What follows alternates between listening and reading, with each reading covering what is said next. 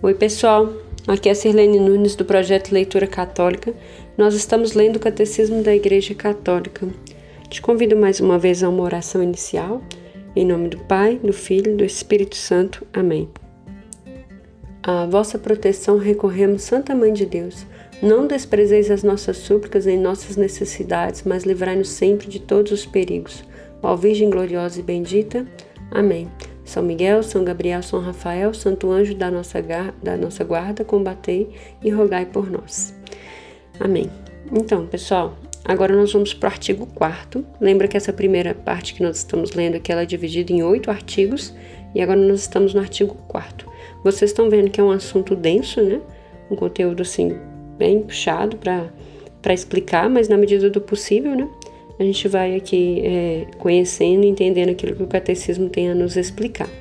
O artigo 4 está no parágrafo 1749 e nós vamos ler até o parágrafo 1761.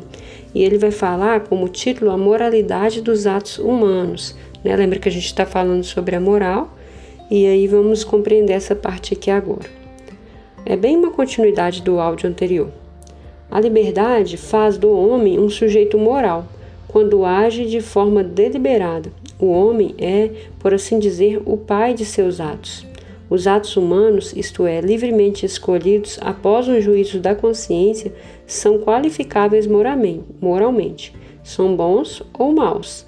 Né? Então a gente viu lá sobre o livre-arbítrio né, no áudio passado, e aí agora a gente vai ver isso, que dá para qualificar as nossas decisões, né? A gente é, se torna aqui, como se diz, pelas nossas ações deliberadas, né, o uso da nossa liberdade, a gente é dono dos nossos atos, né, que está usando o termo pai dos nossos atos, né, e esses atos podem ser bons ou podem ser maus, né, de acordo com o nosso juízo de consciência. Se a gente toma uma decisão por fazer algo, é, a gente tem que saber o fim desse algo, né, é bom ou é ruim.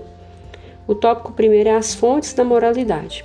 A moralidade dos atos humanos depende do objeto escolhido, do fim visado ou da intenção, das circunstâncias da ação. O objeto, a intenção e as circunstâncias constituem as, as fontes ou elementos constitutivos da moralidade dos atos humanos.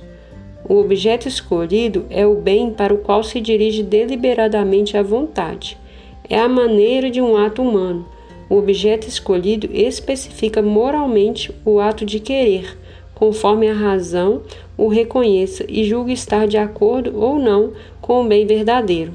As regras objetivas da moralidade enunciam a ordem racional do bem e do mal, atestadas pela consciência.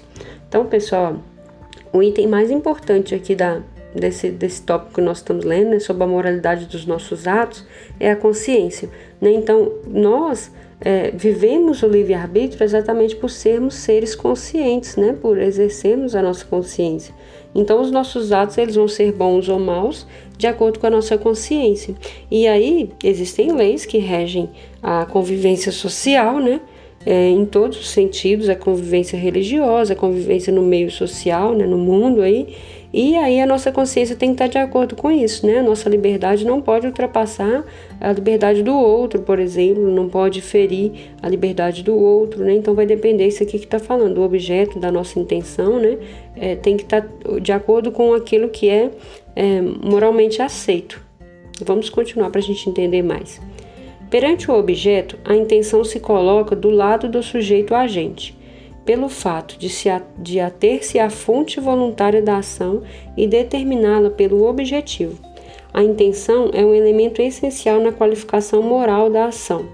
Né? O que, que é isso? A, a nossa intenção, eu tenho a intenção de fazer algo, essa intenção é minha, né, do sujeito, é isso que está falando aqui, é uma intenção minha, e ela vai agir diretamente sobre aquilo, sobre o meu objetivo, né, sobre aquilo que eu tenho como objetivo. A finalidade é o primeiro termo da intenção e designa a meta visada na ação. A intenção é um movimento da vontade em direção ao objetivo. Ela diz respeito ao fim visado pela ação. É a, é a meta do bem que se espera da ação praticada. Não se limita à direção de nossas ações singulares, mas pode orientar para o mesmo objetivo de ações múltiplas. Pode orientar toda a vida para o fim último. Né? Então, o que eu decido fazer para chegar ao meu objetivo? Né? Isso vai definir é, os caminhos que eu vou percorrer para isso, né, que é a minha intenção, aonde eu quero chegar e a ação que eu vou ter. E isso tem que estar tá voltado para o bem, porque são coisas pensadas, né? A gente precisa é, planejar as nossas ações, né? E aí se a gente pode planejar também tem pessoas que planejam coisas para o mal, né? Como é o caso dos crimes. Vamos ver aqui alguns exemplos, né? O catecismo traz, ó, por exemplo, um serviço prestado tem por fim ajudar o próximo, mas pode também ser inspirado pelo amor de Deus, fim último de todas as nossas ações. Uma mesma ação também pode ser inspirada por várias intenções, como, por exemplo, prestar um serviço para obter um favor ou vangloriar-se, né? Aquilo que no ditado popular, né, pessoal, eu li essa parte, eu lembrei desse ditado. No ditado popular, as pessoas brincam assim, né, que o inferno tá cheio de boas intenções, né, uma, um jeitinho de brincar, mas o que que quer dizer esse ditado popular, né? Que às vezes a pessoa fala que tem boa intenção, mas na verdade ela quer um favor para si mesma, ela quer vangloriar, ela quer crescer o seu nome ou ficar famosa, alguma coisa assim, né? Então isso não é bom. Né? Agora, por outro lado, existem pessoas que são inspiradas a ajudar o próximo e isso vai ser para o agrado de Deus, né? A finalidade última é o amor de Deus. Né? Então, o que deve nos inspirar é Deus e não as nossas intenções interiores, que muitas vezes podem ser falhas. Né? Então, é isso que está dizendo aqui nesse trecho que nós lemos. Uma intenção boa, por exemplo, ajudar o próximo, não torna bom nem justo um comportamento desordenado em si mesmo, como a mentira ou a maledicência. O fim não justifica os meios. Assim, não se pode justificar a condenação de um inocente como meio legítimo de salvar o povo. Por sua vez, acrescentada uma intenção má, como por exemplo a vanglória, o ato em si bom, como a esmola, torna-se mal. Né? Então, por exemplo, se a pessoa dá esmola porque ela quer se vangloriar, quer sair por aí anunciando que ela deu esmola para alguém, que ela dá esmola, que ela distribui cestas básicas e tal, se ela anuncia isso para todo mundo, quer dizer, ela se vangloria com a sua ação, essa sua ação se torna má, apesar de ser um ato de caridade, né? Então é isso que está dizendo aqui. E aí também tem uma coisa muito interessante que é falando sobre que o fim não justifica os meios, né? É, uma ação, é, ela não pode ser boa só para mim ou só para o meu bem-estar. Né? Eu preciso estar pensando no próximo e eu preciso estar vendo que essa ação ela tem que ter um fim bom também. Né? Tem, eu tenho que fazer algo com uma finalidade boa. Né? As circunstâncias incluídas, as consequências, são os elementos secundários do ato moral. Contribui para agradar ou diminuir a bondade ou maldade moral dos atos humanos por exemplo, um montante de um furto, né, o dinheiro de um furto. Podem também atenuar ou aumentar a responsabilidade do agente, agir, por exemplo, por temor da morte. Né? As circunstâncias não podem, por si, modificar a qualidade moral dos próprios atos, não podem tornar boa ou justa uma ação má em si.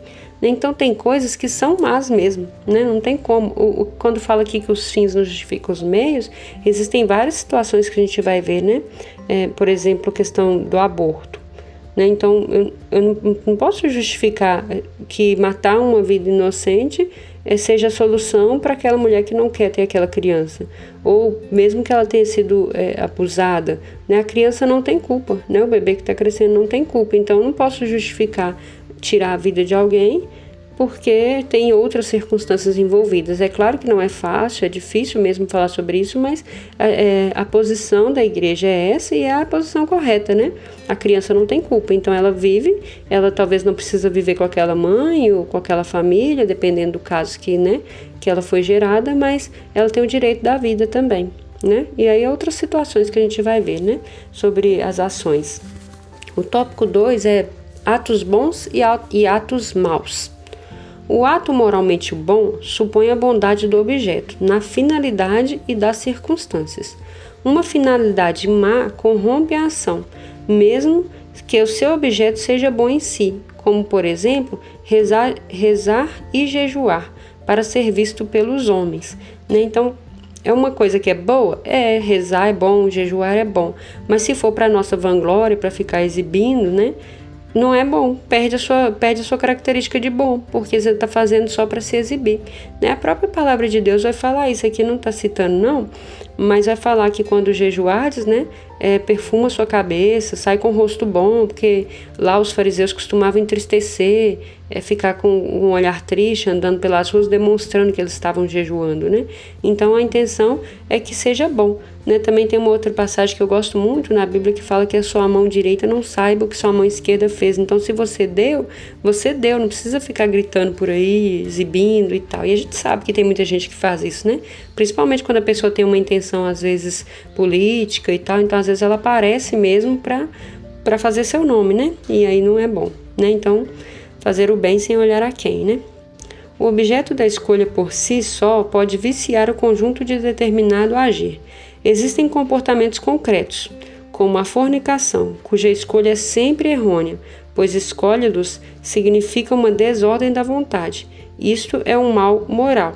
Né? Então, existem é, escolhas que vão ser sempre más, né? que são escolhas que levam ao pecado, que geralmente também estão ligadas aos mandamentos, né? são, são coisas que ferem os mandamentos da lei de Deus.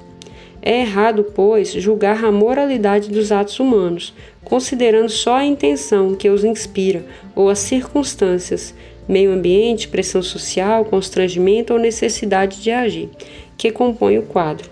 Existem atos que, por si mesmos e em si mesmos, independente das circunstâncias e intenções, são sempre gravemente ilícitos, em virtude de seu objeto, como a blasfêmia, o perjúrio, o homicídio e o adultério. Não é permitido praticar um mal para que dele resulte um bem. Olha que interessante essa fala aqui, porque a gente fala assim às vezes, né, que é, de todo, a gente já falou disso aqui até, né, de todo mal Deus tira um bem maior, mas não é o mal que eu provoco.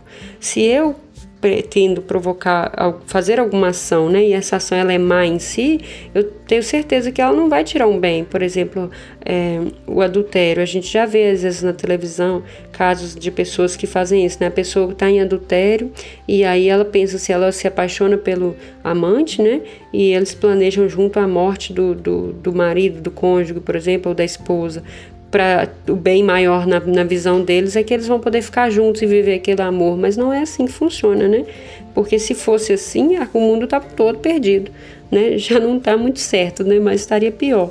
Então eu não posso olhar é, o bem maior pensando em mim, eu tenho que pensar no, no, na situação por completo. E aí aqui está dizendo que existem coisas que elas são más mesmo, né? Já são atos maus, que é, por exemplo, blasfemar, que é cometer injúrias, o perjuro, é, é, o que, que é perjúrio, então? É fazer um, um falso juramento, né? É, o homicídio, que é matar, e o adultério, né? Que é a traição dentro do casamento, dentro do matrimônio. Então, essas coisas são más por si só. Resumindo, o objeto, a intenção e as circunstâncias constituem as três fontes da moralidade dos atos humanos.